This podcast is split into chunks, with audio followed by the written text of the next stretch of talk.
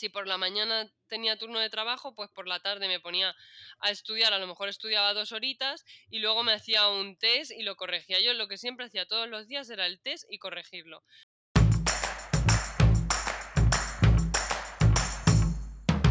Hola, soy Úrsula Campos, autora del libro Hay una plaza para ti, con 33 claves para tener éxito y aprobar tu oposición. Me encanta que estés aquí, donde cada lunes encontrarás un nuevo episodio con tips de productividad, gestión del tiempo, técnicas de estudio y motivación. Porque para aprobar una oposición no solo necesitas estudiar, y aquí hablaremos de todo lo que te preocupa. Entrevistaré a expertos y compañeros que te inspirarán y te acompañarán para seguir adelante. Ángeles García es enfermera, EIR pediátrica y autora del blog Enfermera con el Corazón, donde puedes encontrar el diario de una enfermera opositora, análisis de exámenes, bolsas de trabajo y experiencias. Bienvenida Ángeles, es un honor que estés aquí y espero, espero que estés muy a gusto. Hola Úrsula, muchísimas gracias. Es un placer para mí estar aquí esta tarde contigo. La verdad es que, bueno, pues hemos, hemos mm, planeado esta, esta reunión, las dos con mucho cariño. Y, nada, quería preguntarte, eres enfermera en un año tan duro, bueno, eres enfermera como yo, que hay personas que no lo saben, pero en un año tan duro, eh, Ángeles, ¿cómo estás? ¿Cómo estás? Bueno, pues la verdad que a mí esta pandemia me ha afectado mucho emocionalmente y psicológicamente porque bueno, yo no sé si lo sabes, pero he tenido un debut en salud mental, tuve un, un brote psicótico en la primera ola y a raíz de esto, bueno, pues en la segunda ola también, bueno, segunda no, ya es que con tantas olas ya como que me pierdo un poco, pero en enero con la tercera ola me parece que era la que estábamos en enero, tuve una fase maníaca porque, bueno, nos, nos mandaron a los residentes a cubrir plantas de, de, de enfermos COVID y bueno, yo la verdad que soy una persona muy proactiva, que siempre pues intenta hacer todo lo que puede y tal. Y, tuve una fase maníaca en la que, bueno, mm, yo nunca había tenido otra antes. Y, y fue un poco, no sé cómo describirlo, porque la verdad, eh, yo para mí no me daba cuenta de que estaba teniendo un problema porque apenas dormía, estaba más nerviosa de la cuenta, y, y, mi gente me decía, está bien, no te veo bien, te veo que tienes como si te pasara algo tal. Y, la verdad es que lo pasé ahí bastante mal. Pero después, eh, a raíz de la ayuda de mi psiquiatra, porque después del brote psiquiátrico que me dio la primera vez he tenido eh, que necesitar ayuda psicológica, pues me dijo, me dijo que no estaba bien, necesité ingresar y actualmente ahora estoy con un diagnóstico de trastorno bipolar lo cual, bueno, lo estoy asimilando todavía un poco porque estoy todavía de baja en el trabajo y me está costando un poco llevarlo más que nada porque soy una persona muy joven, yo tengo 26 años y es un diagnóstico que como que te rompe un poco, ¿no? Pero al final también yo creo que es una, una secuela de, de, este, de este problema, de esta pandemia que estamos viviendo, porque la verdad a mí me pilló, me pilló todo muy de sopetón y, me ha explotado así. Y no sé si habrá, habrá gente que se siente identificada conmigo, si habrá muchos problemas de salud mental que hayan aumentado. Pero yo la verdad es que la forma en la que me ha afectado es eso. He debutado con una enfermedad de salud mental, he debutado con una enfermedad que además eh, tiene bastante estigma porque la gente le da bastante miedo hablar del tema. Yo decidí desde el primer momento que no, que no iba a callarme, que no iba ocultar mi enfermedad porque, mm, porque no, no considero que sea nada malo. Creo que al final es algo que simplemente voy a tener que, vivir con ello y como dice mi psiquiatra, quien le diagnostican una diabetes, pues a ti te ha tocado esto, así que simplemente a intentar llevarlo lo mejor posible, a que no pueda con mis objetivos y a, a seguir luchando por seguir seguir avanzando con lo que yo hago porque la verdad es que el blog y todas las cosas que he hecho me ayudan mucho a, a seguir adelante. Madre mía, Ángeles, me has dejado ya sin palabras porque dices, soy una persona proactiva, con objetivos, como dices, con ilusiones, pero yo quiero decirte que eres una persona valiente. Eres una persona muy valiente. Muchas por, gracias. por contarlo así, por tomar esa decisión de decir, mira, yo he tomado la decisión de hablarlo, de no tener miedo a decir que, que tengo una enfermedad mental, porque como bien dices, es un estigma y muchas veces, pues Sí, no. yo la verdad es que la primera vez, eh, o sea, con el primer episodio cuando me dio el año pasado, yo sí que tuve bastante estigma, me daba bastante miedo contarlo porque no sabía qué iba a pensar la gente o cómo se lo iban a tomar y como que lo oculté bastante. Pero en esta segunda vez y más con el diagnóstico yo me he dado cuenta de que, de que esto es algo que aunque no me gustaría que fuese así, está aquí conmigo y tengo que saber llevarlo y quien me quiera, como digo yo, y quien quiera estar conmigo va a seguir estando y no tiene por qué afectarme. Yo creo que, mm, que soy capaz de poder con ello y que voy a intentar con todas mis fuerzas seguir siendo como he sido hasta ahora y, y seguir luchando por seguir así. Bueno, pues no tengo más que aplaudirte, Ángeles, porque tienes toda la razón. El que quiera, el que te quiere, te va a seguir queriendo igual. Y, y bueno, pues con tratamiento, con, con mucho de tu parte, con, con esa ayuda que, que has necesitado y que por suerte pues la has tenido. Mm, Creo que tienes, por lo que comentas, una buena relación con tu psiquiatra, pues a seguir adelante y, y y a seguir con tu vida y a lo mejor eh, te ha tocado que dices, pues me gustaría que no me hubiera tocado. Pues claro, es que a veces no, no, no podemos elegir, ¿no? Si, tú, si pudiéramos elegir, pues habría cosas como esta que no las elegiríamos nadie. Pero te ha tocado a ti y, jolín, le has echado un par de narices, por no decir otra cosa, y encima pues estás en una posición en la que puedes pues darle visibilidad y, y- y puedes hacer mucho, ¿no? Por la enfermedad, mm, por la enfermedad mental. Además, has dicho, no sé si habrá aumentado, yo estoy segura que la pandemia ha aumentado las enfermedades mentales. Yo también lo creo. No sé si se habrán diagnosticado, porque habrá Mm, muchas cosas también infradiagnosticadas, yo creo, porque muchas veces como que tendemos a, a callar, a decir, no, es mm, que no estoy mal, voy a aguantarme, o es que es lo que tengo con el trabajo, voy a, no voy a pedir ayuda, pero al final lo que hay que hacer es pedir ayuda, la patología mental existe y hay muchos profesionales dispuestos a ayudarnos, así que yo desde aquí sí que le recomiendo a todo el mundo que crea que puede tener un problema que busque ayuda, que hay ayuda y que al final, pues, aunque a veces no nos gustarían los diagnósticos que hay, pero mejor un diagnóstico a tiempo que estar mm. mal toda la vida, vamos. Pues sí. Bueno, Ángeles, pues muchísimas gracias por compartirlo y espero de verdad que, que puedas ayudar a gente a, de- en, en ese aspecto también, ¿no? Como ejemplo, que, que- dices, bueno, do- doy un paso adelante y no me escondo. Así que, pues muchas gracias. Y bueno, vamos a seguir con la entrevista que, que, que tú, que yo tenía preparada, porque bueno, me has, me has dejado, sabía que esta pregunta de qué tal estás para una enfermera en una pandemia es, es, es como pues muy complicada, pero, Sí, es un poco pero tú has, superado las expectativas porque has sido muy valiente. Y vamos a empezar por el principio, porque ¿por qué estudiaste enfermería, Ángeles? Eres Bueno, muy, muy pues vocacional. Pues sí, soy bastante vocacional debido a que en mi familia no hay ningún sanitario. Yo vengo de mi padre es hostelero, mi madre en ese momento era dependiente, ahora es farmacéutica, pero no tengo en mi familia ningún sanitario.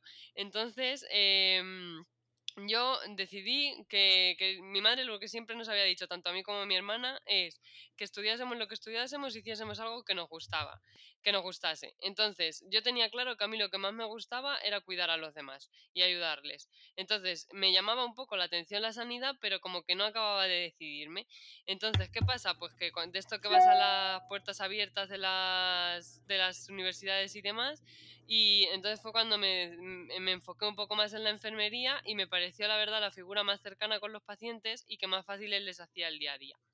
Entonces fue, digamos, un poco más cuando me decidí. Yo hubo un tiempo incluso en el cual llegué a plantearme estudiar medicina porque tenía bastante buenas notas, pero la verdad es que a día de hoy, que por ejemplo conozco mucho a los MIR, sé muy bien el trabajo que hacen los médicos y tal, estoy súper orgullosa de haber elegido el trabajo que, que elegí y, y lo volvería a coger una y mil veces porque yo lo que, lo que quería era estar cuidando a los pacientes y desde nuestro punto de vista de la enfermería estamos ahí con ellos día a día como el que hice en la mesita todo el rato y, y esto es algo que, que, que me encanta. Entonces yo simplemente fui vocacional al 100%, vamos. Durante las prácticas de la carrera fue cuando ya me di cuenta de que eh, definitivamente estaba donde quería estar y, y a día de hoy pues sigo súper enamorada de la enfermería, tanto de la enfermería asistencial como de la docente. Yo también estuve de profe en una, en una academia y me encantaría retomarlo en cuanto que termine la residencia porque me encantó la, la docencia. La verdad es que las prácticas ayudan mucho a, a saber si te gusta o no la profesión. En mi, cuando yo estudié, en el primer año ya ibas al hospital a hacer dos meses de prácticas y yo creo que eso era la prueba de fuego, ¿no? Si te gustaba o no lo descubrías ahí. Claro, No- yo estudio cuando los grados, nosotros hasta mediados de segundo o tercero no llegábamos a hacer prácticas, o sea que pasaba bastante tiempo. Pero vamos, que la verdad que la teoría se hizo un poco más rollo como el que hice de primero y segundo, pero luego una vez que ya ves las prácticas ya, ya te das cuenta de que estás donde quieres estar. Y cuando acabaste, eh, ¿te centraste en opositar o cómo fue ese proceso? ¿Lo tenías muy claro? Pues la verdad que tuve un proceso ahí un poco extraño, porque yo, la verdad que hay otra cosa que hay muy poca gente que sepa, que te voy a, te me voy a sincerar hoy contigo. Yo me casé cuando tenía 21 años, que eso hay muy, muy poquita gente que lo sepa.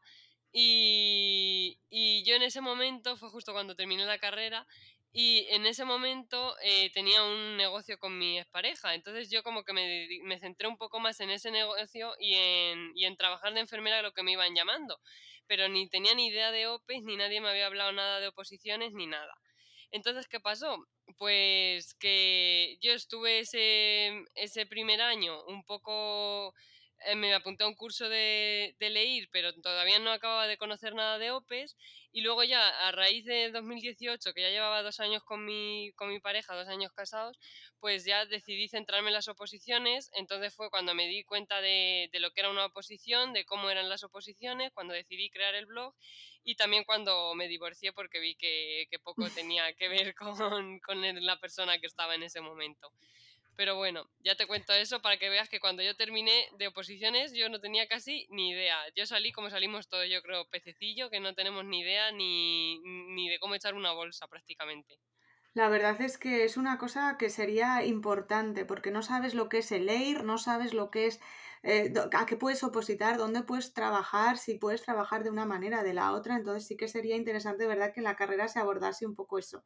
Bueno, eh, Ángeles, o sea, tú te casas, eh, estás un poco, pues, ya, lo que te van llamando, porque al final las enfermeras al principio en el sistema público nos van llamando a goteo, bueno, menos ahora que, que yo creo que están trabajando todos Sí, y, y conoces el EIR y decides presentarte al EIR. Cuéntanos un poco qué es el EIR y cómo, cómo te decides por, por ponerte más en serio, porque el EIR no es un examen que se apruebe mm, así a la ligera. Bueno, pues el EIR es un examen que se hace para ser enfermero interno residente.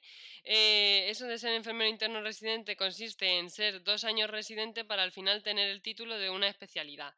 Entonces, eh, como tú bien has dicho, no es un examen que se apruebe a la ligera porque es un examen bastante complicado.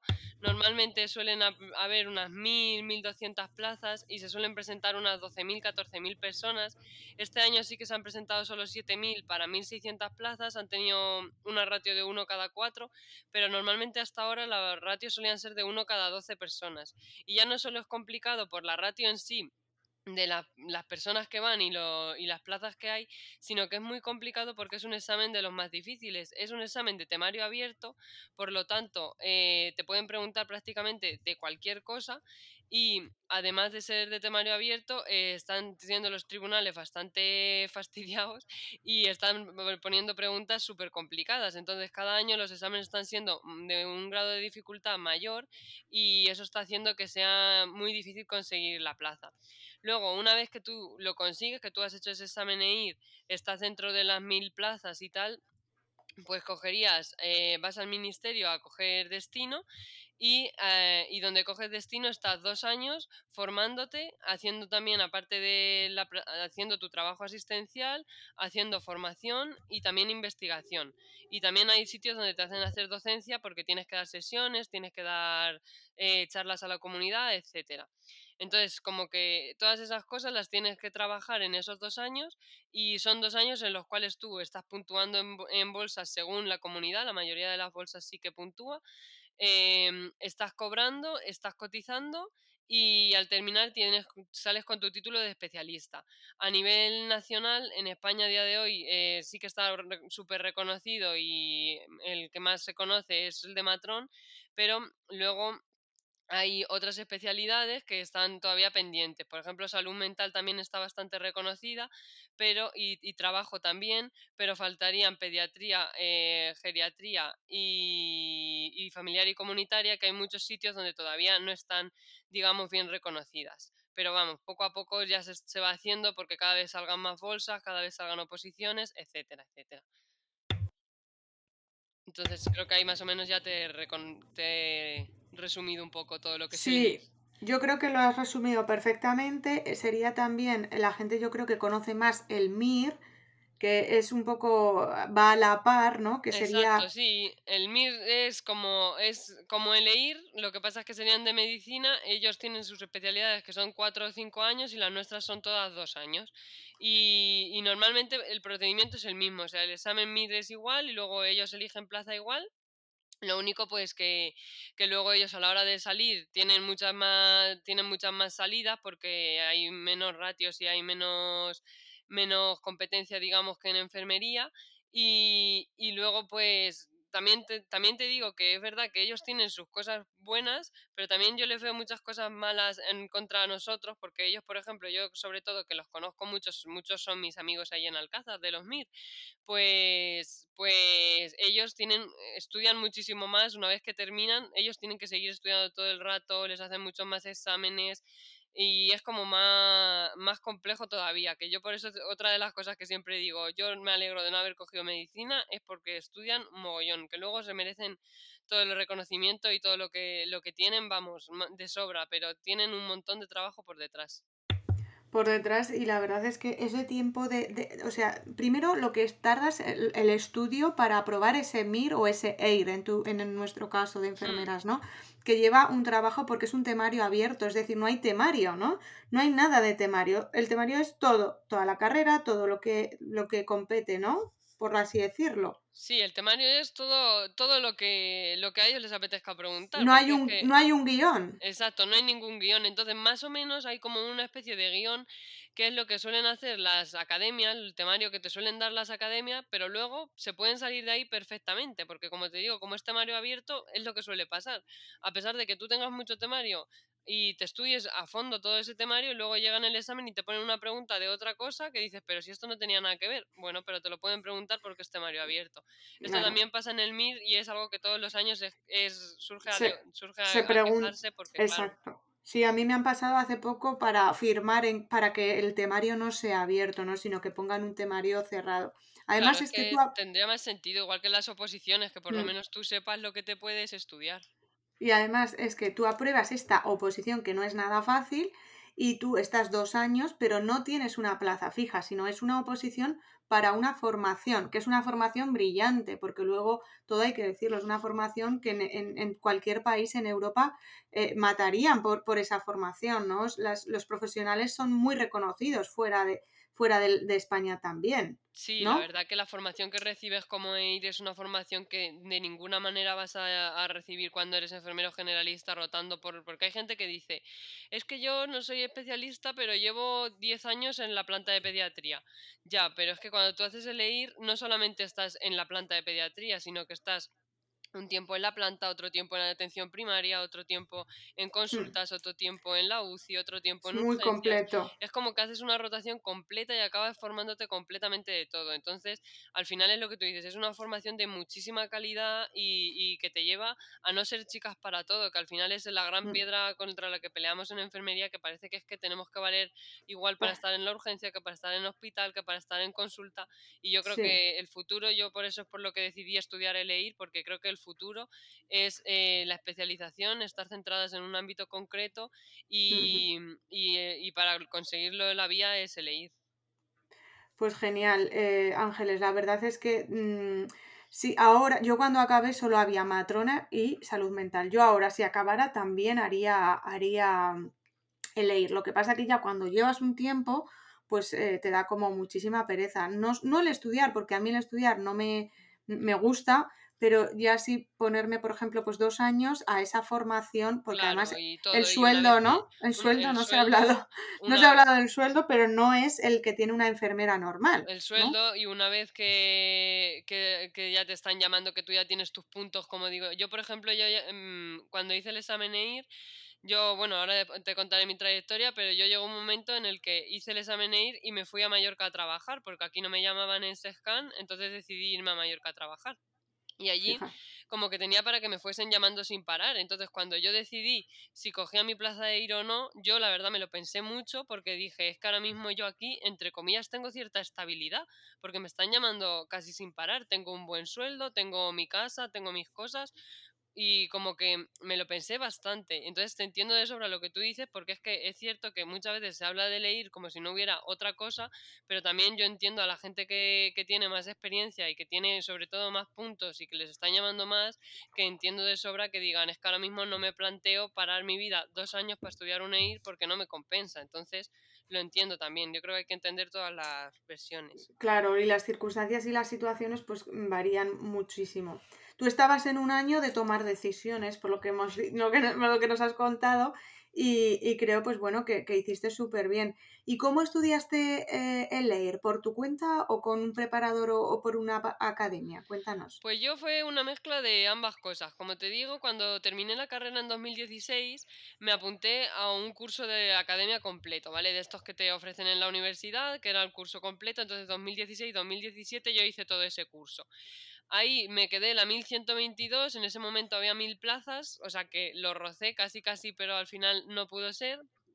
Y bueno, al año siguiente lo que hice fue cuando fue cuando yo estuve que no me dediqué en nada a la enfermería, entonces simplemente en dos tres meses por mi cuenta me miré un poco los temarios porque me había apuntado y quería ir al examen para ver qué tal y ahí me quedé la 3000 y después eh, al tercer año ya fue eh, ese año que me quedé la 3000 me dio muchísima rabia porque yo sabía que si me ponía en serio y me ponía a estudiar bien lo podía conseguir y que, y que no estaba haciendo no estaba haciendo lo que yo realmente quería que era estar centrada en enfermería. Y entonces fue cuando ya en 2018 yo tomo la decisión de centrarme en, en enfermería entonces fue a partir de marzo-abril de 2018 cuando yo me reorganicé, cogí lo que yo tenía de la, de la academia donde había estado, el temario y todas estas cosas, y me cogí una academia de simulacros, porque veía que a mí lo que me faltaban eran simulacros, me faltaban test. Entonces, eh, entre esa mezcla de la academia de simulacros y lo que tenía de antes por mi cuenta, pues decidí ir preparándome y me fui preparando a todas las OPEs que me fui encontrando. Ya ahí fui la loca de las OPEs, de OPE en OPE, como digo yo. Entonces me apunté y fui primero al examen de Andalucía, que fue en junio. Después me fui al examen de SESCAN, que lo tuvimos en octubre. Luego estuve en la comunidad valenciana. Y, y después fue cuando ya me vino. en- esos fueron los exámenes a los que me presenté en 2018. Después, eh, desde Comunidad Valenciana hasta el EIR, que fue en 2019, me centré en el EIR. Y una vez que hice el EIR, decidí presentarme a Macroope en Baleares, que ahí fue el último examen que ya hice, porque ya como el que hice no quedaba más, porque si hubieran seguido quedando yo habría seguido preparándome entre, como te digo, la, la preparación fue eh, por la Academia de Simulacros y por mi cuenta un poco más la teoría. Vale, o sea que tú, lo importante, eh, vamos a recapitular, tomas la decisión ya de centrarte en oposiciones y te organizas un poco con el temario que tú ibas, que tenías y esa academia que te ayudaba con los simulacros, porque en el EIR es muy importante hacer simulacros, ¿verdad? Exacto, sí, Pero bueno, en el estás... EIR y también Ah, para vale, digo, se ha cortado.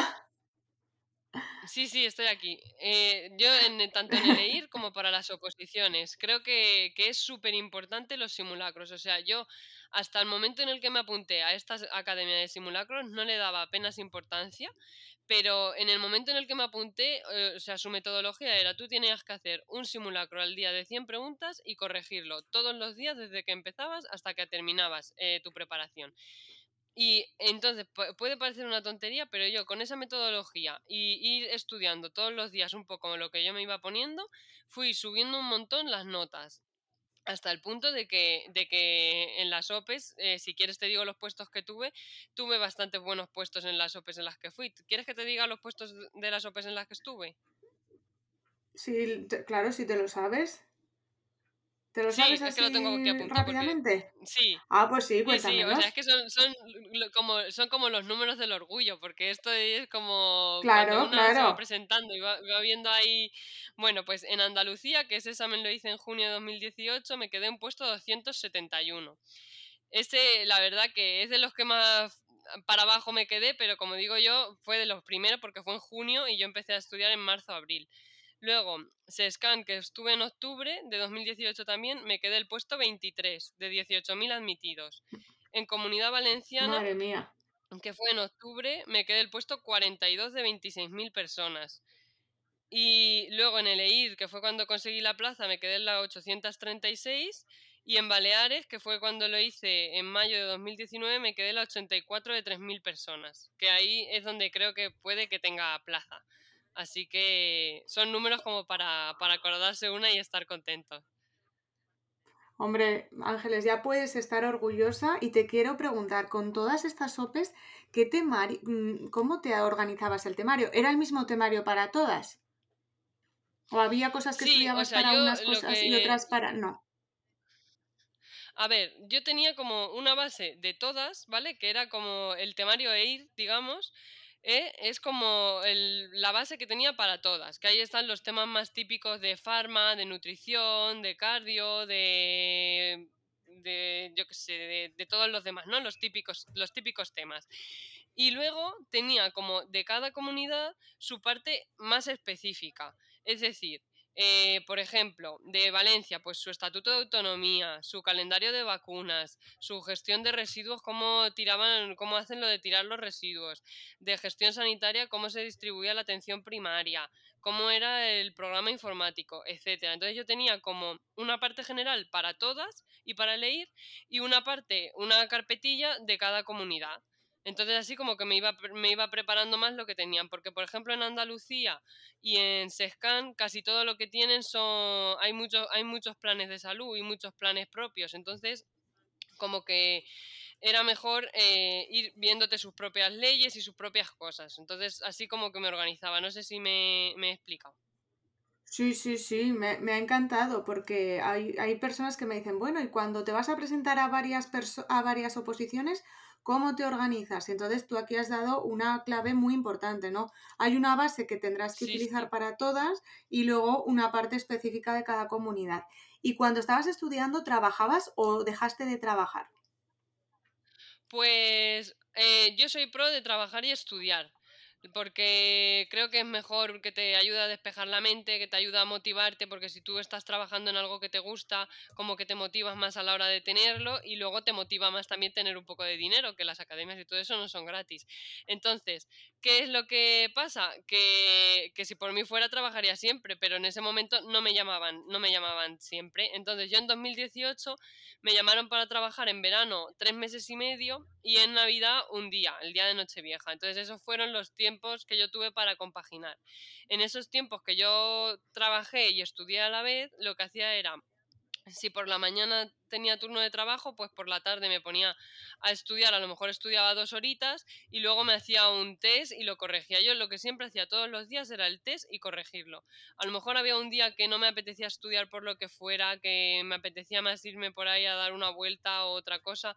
Bueno, pues no estudiaba. Pero lo que sí que tenía que hacer era el test y corregirlo, porque esa era la metodología que llevaba la Academia de Simulacros y, y porque así como que era bastante era muy práctico. La verdad que cuando te acostumbras a de hacer el test y corregirlo, te como que te lo pide el cuerpo. Es como ponerte un termómetro todos los días de a ver cómo estoy hoy. Entonces eso sí que lo hacía siempre. Y cuando trabajaba de noches, me llevaba la tablet al trabajo y hacía test también por la noche, aprovechaba para hacer test. Que me acuerdo que los compañeros me decían, pero Ángeles, ¿qué haces haciendo test? Si con lo joven que eres no vas a tener plaza, porque eso también es otra. ¿Cuánta gente no me habrá dicho a mí que con lo joven que soy no voy a tener plaza, que qué hago estudiando y que para qué estoy estudiando y que para qué y que para qué? Pero bueno, al final son, son piedrecillas que te encuentras en el camino que lo que hay que hacer es echártelas al hombro y, y andar más rápido y ya está, no pasa nada.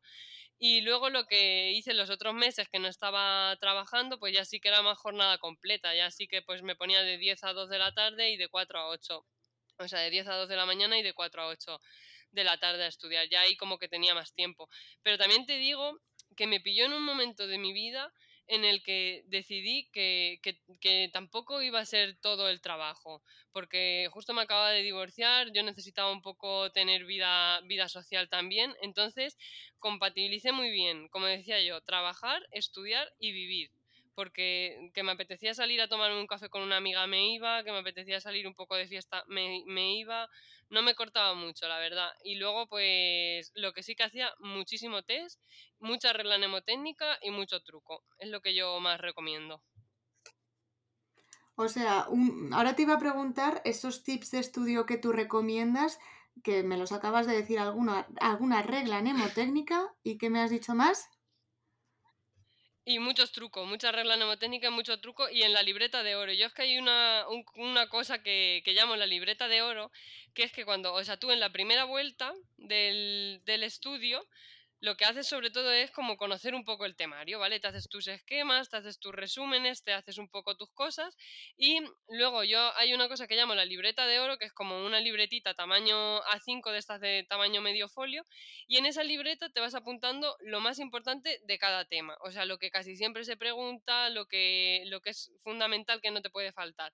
Pues yo que sé, por ejemplo, los tipos de hepatitis, las reacciones de medicamentos, eh, el equilibrio ácido-base, vacunas, todas esas cosas que no te pueden faltar. Pues todo eso lo vas pasando a la libreta de oro.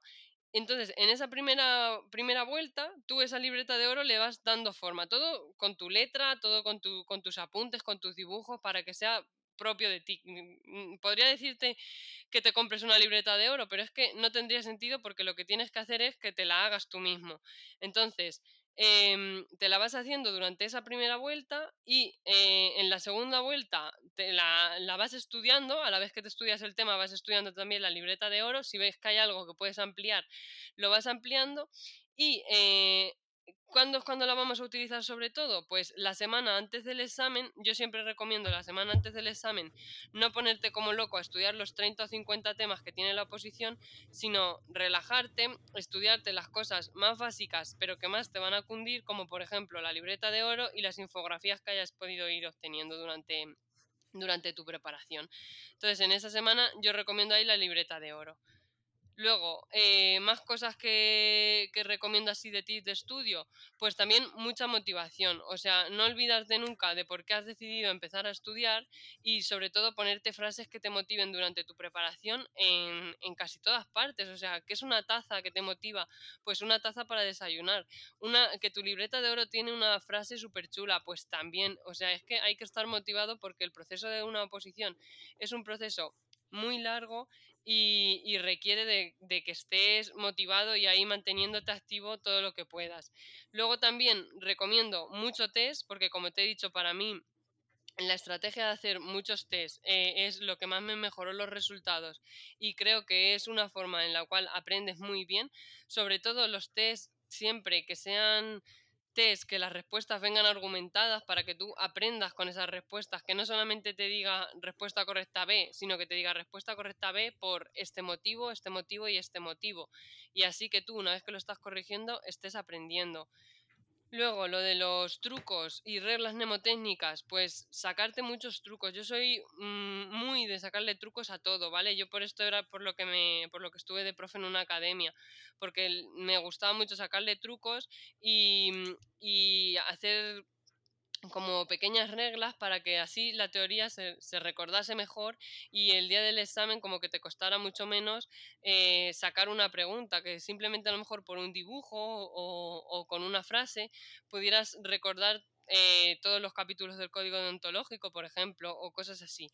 Luego también eh, a la hora de trucos, ir sacándolos mientras que estudias y, que sean que te los apliques a ti mismo. Yo, por ejemplo, el cumpleaños de mi marido eh, era el día de, la fecha en que se, se, promulgó el Código Deontológico de Enfermería.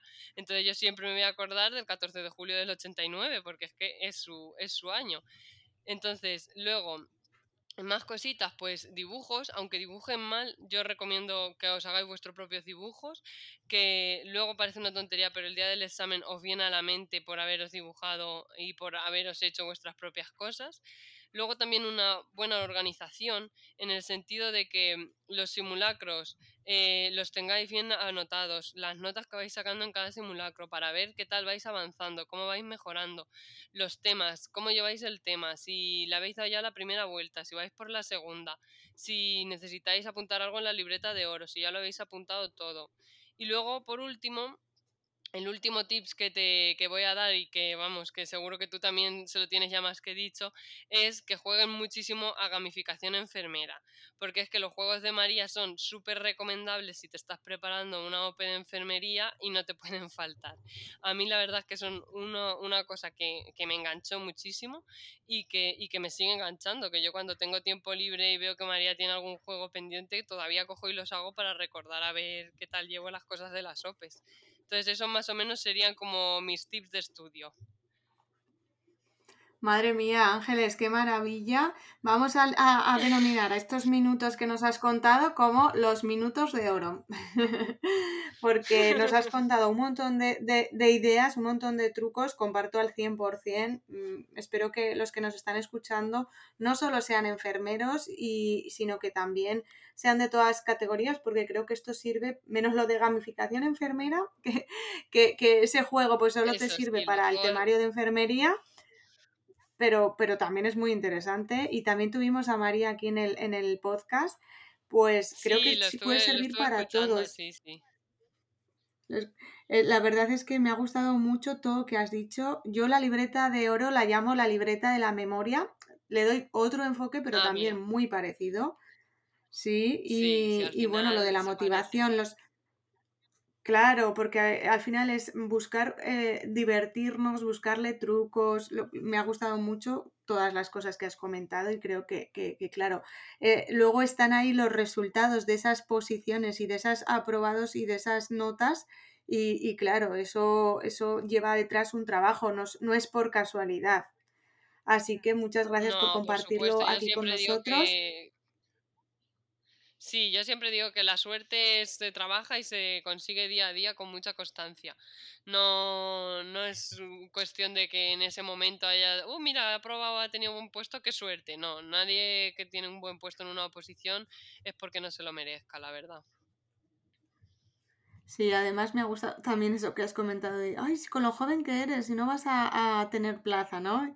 Y, bueno, pues mm. al final también cada uno habla desde su visión.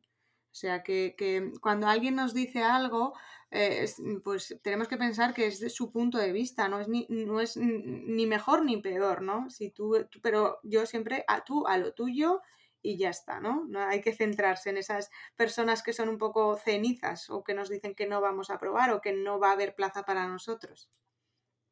Sí, exactamente. Eso, como he dicho, no hay que, no hay que cegarse con ellos. Al revés, hay que utilizarlo siempre como algo que te motive para seguir adelante y para sacártelo. Yo, por ejemplo, en Baleares había varias compañeras que, porque me pilló trabajando cuando hice la oposición allí, y había varias compañeras que me decían, si no te lo vas a sacar, si es que es imposible, ¿cómo te lo vas a sacar tú? Me lo tendré que sacar antes yo que tú porque tengo tantos años que tal. Y yo les decía, a ver, que yo no te digo que no te lo tengas que sacar tú, si yo lo veo muy bien, digo, pero yo también tengo mis opciones, tengo aquí mi, mi granito de arena y mi oportunidad y voy a intentarlo. Y luego, pues cuando pasó el examen y yo quedé tan, en tan buen puesto y algunas de ellas suspendieron, es que algunos ni me hablaban, ¿sabes? Y me quedé ahí un poco que dije, jolines, y yo se lo dije, no tengo la culpa de que tú hayas suspendido, pero yo, ¿qué quieres que te diga? Tampoco me voy a poner a llorar, tengo que alegrarme por mí. Entonces... Claro, bueno, hay un poco de madurez, ¿no? También cada uno tiene que saber lo que ha invertido, lo que ha trabajado y que es verdad que a veces no es el reflejo, porque ser, pueden ocurrir muchas cosas, pero bueno, también hay que tener esa madurez de, saber aceptar pues que, otras personas y luego alegrarte por los demás, ¿no? Yo creo que eso también es importante. Bueno, Ángeles, cuéntanos, eh, así rápidamente, para, eh, para enfrentarnos a un test, tú que has hecho tantos y tantos simulacros, el, el, día del examen, ¿cómo me enfrento? ¿Cómo hago? ¿Tienes tú alguna mm, forma de enfrentarte a los exámenes tipo test? Pues sí, o sea, yo tengo varias cosillas ahí para enfrentarme a los exámenes tipo test. A ver, lo primero, eh, tanto para un tipo test como para cualquier tipo de examen, es llevar una actitud ganadora. La actitud tiene que ser fundamental el día en el que vamos a hacer el examen. Y necesitamos una actitud que, que, vayamos pensando que ese examen nos lo vamos a comer porque nos lo merecemos, porque nos lo hemos currado y porque es simplemente el momento de demostrar que todo lo que llevamos en nuestra espalda lo vamos a, poder sacar y vamos a poder demostrar eh, que nos merecemos esa plaza. Entonces, lo primero eh, que, que recomiendo para cualquier examen, tanto tipo test como sin tipo test, es llevar una actitud ganadora, creerte que es posible. En el momento que tú no te crees que es posible o dices, es que es muy difícil, es que tal, ya te estás viniendo abajo y estás cargándote de cosas negativas que no te hacen falta. Entonces, tienes que tener cosas positivas, tienes que tener una visualización de que, de que lo vas a conseguir y visualizarte haciéndolo bien y de esa parte ya vas a llevar gran parte del trabajo hecho. Luego, lo segundo que yo suelo llevar a los exámenes es una estrategia de colores a la hora de resolver el examen para los tipo test, ¿vale? Yo me suelo llevar siempre cuatro subrayadores, uno amarillo, uno verde, uno rosa y uno azul.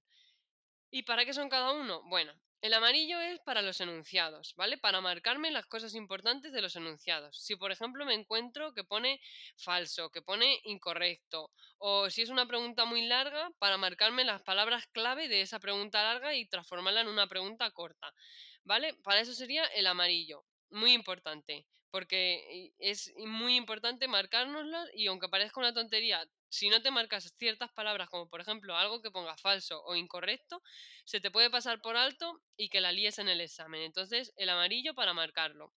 Y luego los otros tres serían para marcar los números de las preguntas. Es decir, el verde, el rosa y el azul, yo me marcaría con ellos los números de las preguntas, de tal forma que con el verde yo me marcaría las preguntas que me sé en la primera vuelta. Esa pregunta que yo la veo, que yo veo las opciones de respuesta y digo, esta es y directamente pues la marco. Pues directamente marco el número de la pregunta con el color verde. Luego, el rosa lo utilizo yo para las preguntas en las que dudo entre dos o tres opciones. Son preguntas que puedo o contestar en la primera vuelta o dejármelas para la segunda vuelta. Si veo que estoy tardando mucho tiempo, que les estoy dando muchas vueltas, pues me la marco de rosa y me la dejo para la segunda vuelta. O la contesto y me la marco de rosa también para saber que es una de las que he dudado entre dos y tres opciones. Y luego las preguntas azules serían las que yo llamo NPI. ¿Por qué? Porque no tengo ni mm, idea de qué es lo que pasa ahí. Entonces, es una de esas preguntas que tiene las cuatro opciones que dudo entre las cuatro opciones directamente.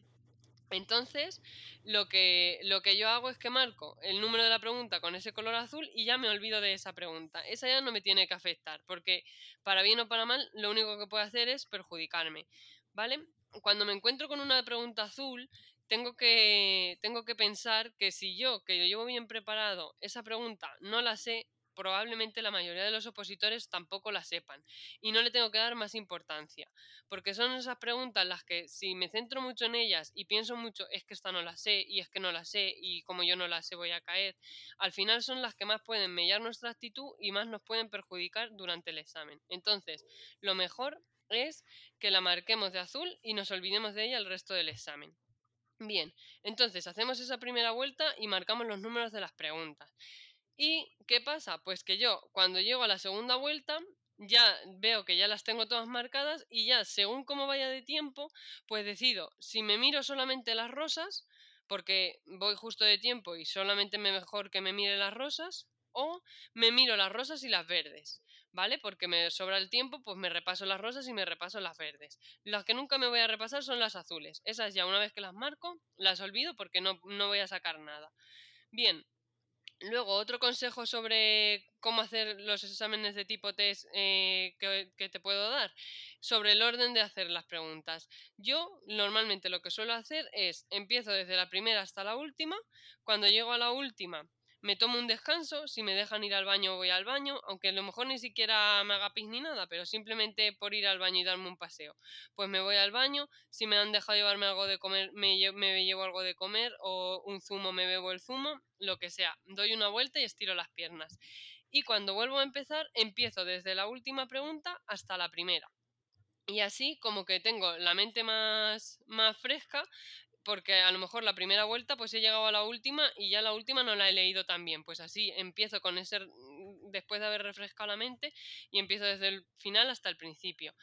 Y por último, otro truco que yo creo que es fundamental en el examen es pintarrajearlo un montón, es decir, hacer el examen todo lo nuestro que podamos.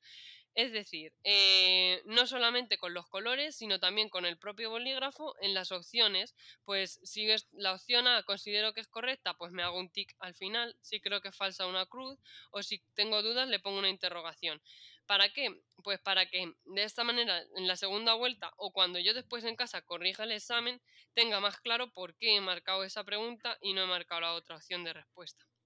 Más o menos esos son así como algunos de los trucos que te puedo decir para resolver preguntas de tipo test. Úrsula. Bueno, yo la, la, próxima vez que alguien me pregunte cómo abordar un tipo test, le diré que venga a este episodio, Ángeles, porque es que se nota que has trabajado muchísimo. Bueno, lo del código de colores a mí me ha quedado, me, me he quedado patidifusa, vamos. Digo, madre mía, ah, lo, que has oído. Oye, mira. Claro, no, no, la cantidad. Yo hago algo muy, muy similar, pero con solo con el bolígrafo. Ya lo de lo de los colores es un nivel Ah. pro de, de- de persona, de persona que has hecho muchísimos simulacros y, y claro, se nota, me encanta. Muchas gracias por compartirlo, Ángeles. Y vamos a, bueno, mm, ya llevamos un, buen rato, eh, llevamos un buen rato que se me ha pasado volando y, y eso es porque, porque bueno, pues me gusta mucho escuchar, me gusta mucho escucharte y, y- me estás compartiendo cosas muy, muy interesantes que espero que, les gusten a, las, a las personas que nos escuchan. Y vamos a acabar, mm, a ver si te, qué te parece, eh, Ángeles, como buena enfermera, dando algunos cuidados, algunos eh, a- cuidados para opositores. ¿Qué te parece? Vale, me parece muy bien. Pues a ver, yo como cuidados para opositores, eh, lo que les digo es que la oposición es muy importante, la oposición va a llevaros muchísimo de vuestro tiempo, va a ocupar una gran parte de vuestra vida, pero la oposición no tiene que serlo todo, ¿vale? Aparte de la oposición tenemos que vivir, tenemos que mm, tener un poco de vida, tenemos que tomar un poco el aire fresco de vez en cuando, no se nos tiene que olvidar que estamos vivos y recargar las pilas, ¿vale? Entonces, yo el consejo más grande que os voy a dar hoy, a pesar de todos los que os he dicho, es que os cuidéis también a vosotros mismos, ¿vale? Que de vez en cuando os relajéis, que no se os olvide parar, tomaros el café con el amigo o la caña con la amiga que hace tanto tiempo que no veis, hacer algo que os apetezca de verdad y que haga tiempo que no habéis hecho, ¿vale? Porque es también algo muy importante que a veces no le damos importancia o, pensamos que, que es que, que lo más importante es estudiar y estudiar y estudiar, pero no nos damos cuenta de que, de que no siempre lo más importante es estudiar y estudiar y estudiar y tenemos que tener una vida más allá. Y simplemente parando recargando las pilas, a veces eh, también opositoramente somos mejores personas después de haber parado porque tenemos las pilas más recargadas y tenemos más ganas de seguir. Así que échale motivación, échale ganas, que no te falten las ganas durante toda la preparación porque va a ser un camino largo, va a ser un camino que tendrá sus momentos difíciles, pero va a ser un, un camino en el que segura estoy de que vas a salir bien parado, vas a salir eh, muy bien y vas a salir también con la gente que tienes a tu alrededor. Así que no te olvides de cuidarte, no te olvides de cuidarlos a ellos también. Échale ganas, ponle muchas pegatinas, muchas frases, muchas tazas y muchos mensajes porque hacen falta. Hace falta mucha paciencia, hace falta mucha constancia. Es la clave de, de todo esto, pero sobre todo hace falta que te cuides, que te valores y que sepas que pase lo que pase, vales mucho más que cualquier examen vales mucho más que cualquier plaza y vale la pena recorrer este camino, aunque sea duro, pero al final tiene su recompensa y todo pasa por algo y lo vas a conseguir. Estoy súper, súper segura. Así que pelear por vuestros sueños, porque al final, aunque la cosa cuesta, la cosa se consigue. Yo soy un ejemplo de que, de que quien quiere puede conseguirlo y, y espero que tú también puedas hacerlo. Ese Me sería mi encanta. Ángeles. Yo esta- Vamos, ya, yo creo que es muy importante todo lo que has dicho de cuidarnos y, y que hoy, esta semana, precisamente tengo un post que dice, mm, tú no eres tu nota, ¿no? Y ahora un poco lo, lo- decías tú, que pase lo que pase, val- vales más que ese examen o que esa plaza, no vales más por tener una plaza o no. Así que es importante tener sueños, pero es importante también con, cuidarnos y, también un poco disfrutar de ese camino, ¿no?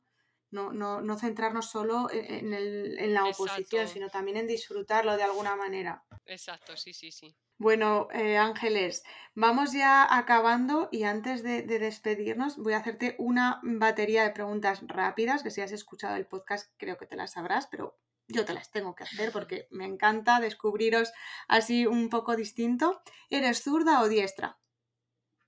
Diestra. ¿Y de perros o de gatos? De perros, si te oye Elía, vamos. Tengo una bulldog francés que, vamos, conmigo a todas partes. Ay, qué bonita. ¿Y de La Bella y la Bestia o El Rey León? Pues ahí me haces dudar, la verdad, porque me gustan mucho las dos, pero creo que me voy a quedar más con El Rey León. Vale, te lo compro. ¿Y de café o colacao? Pues según el momento, pero en casa soy más de colacao. Perfecto. ¿Y de Roma o París? Pues no he estado en Roma, aunque parezca imposible, así que me tengo que quedar con París. Bueno, no está nada mal, ¿eh? París es una gran, gran ciudad. Sí, sí, está muy bien. Estuve con mi madre y con mi hermana en un viaje que hicimos las tres, así que tengo buen recuerdo de París. Bueno, pues eh, eh, Ángeles, muchísimas, muchísimas gracias por este rato, por compartir tanto y tanto, por, porque eres una gran persona, gran mujer, gran enfermera y te mereces todo lo bueno que, está esperándote, porque estoy segura que, hay muchos proyectos, muchos sueños. En tu blog Enfermera con el Corazón ayudas un montón y estoy segura que con este episodio también vas a llegar a muchas personas, así que gracias por, por compartir tanto. Te dejo el micro para que digas lo que quieras, te despidas y les digas también a los que nos están escuchando dónde pueden encontrarte tus redes y todo lo que tú quieras. Bueno, pues muchísimas gracias a ti, Úrsula. La verdad que ha sido una maravilla. He estado genial esta tarde aquí contigo y ha sido un rato súper agradable. Bueno, pues a mí me podéis encontrar como enfermera con el corazón, tanto en Facebook como en Instagram, como en mi propio blog, que es enfermeraconelcorazón.es. Y nada, para cualquier cosa que necesitéis podéis contactar conmigo a través de mis redes o por el correo electrónico que también aparece en el blog. Y ha sido un placer, la verdad. Ojalá que mis palabras de esta tarde os ayuden mucho y sería un placer y eh, volver a contactar con vosotros para cualquier cosa que necesitéis. Ya sabéis dónde podéis contar conmigo. Espero seguir ofreciendo como hasta ahora tantas cosas en el blog y seguir aumentando el contenido, porque siempre la verdad que es un placer hacer cosas y tiene muy, muy buena recepción. Muchas gracias, Úrsula. Gracias a ti, como, como el título lo dice, pues son cosas que haces con el corazón y eso las personas, a, las personas les llega. Gracias Ángeles, este, este podcast está abierto para cuando quieras venir, cuando tengas un nuevo proyecto, aquí puedes venir a contárnoslo, estaremos encantados de, volverte, de volverte a escuchar. Y a ti que estás al otro lado, eh, muchas gracias por acompañarnos este ratito, espero que te haya inspirado y te haya gustado tanto como a mí escuchar a Ángeles. Nos vemos la próxima semana en el podcast de Úrsula Campos y hasta entonces te deseo que seas muy, muy feliz. Gracias por escuchar este podcast. Si te ha gustado, no olvides suscribirte y compartir el episodio en tus redes sociales porque me ayudarás a seguir creciendo. Si necesitas más contenido, visita mi blog Hay una plaza para ti y descárgate gratis el kit del opositor con ejercicios que estoy segura que te van a ayudar a arrancar. Te espero el próximo lunes aquí en el podcast de Úrsula Campos.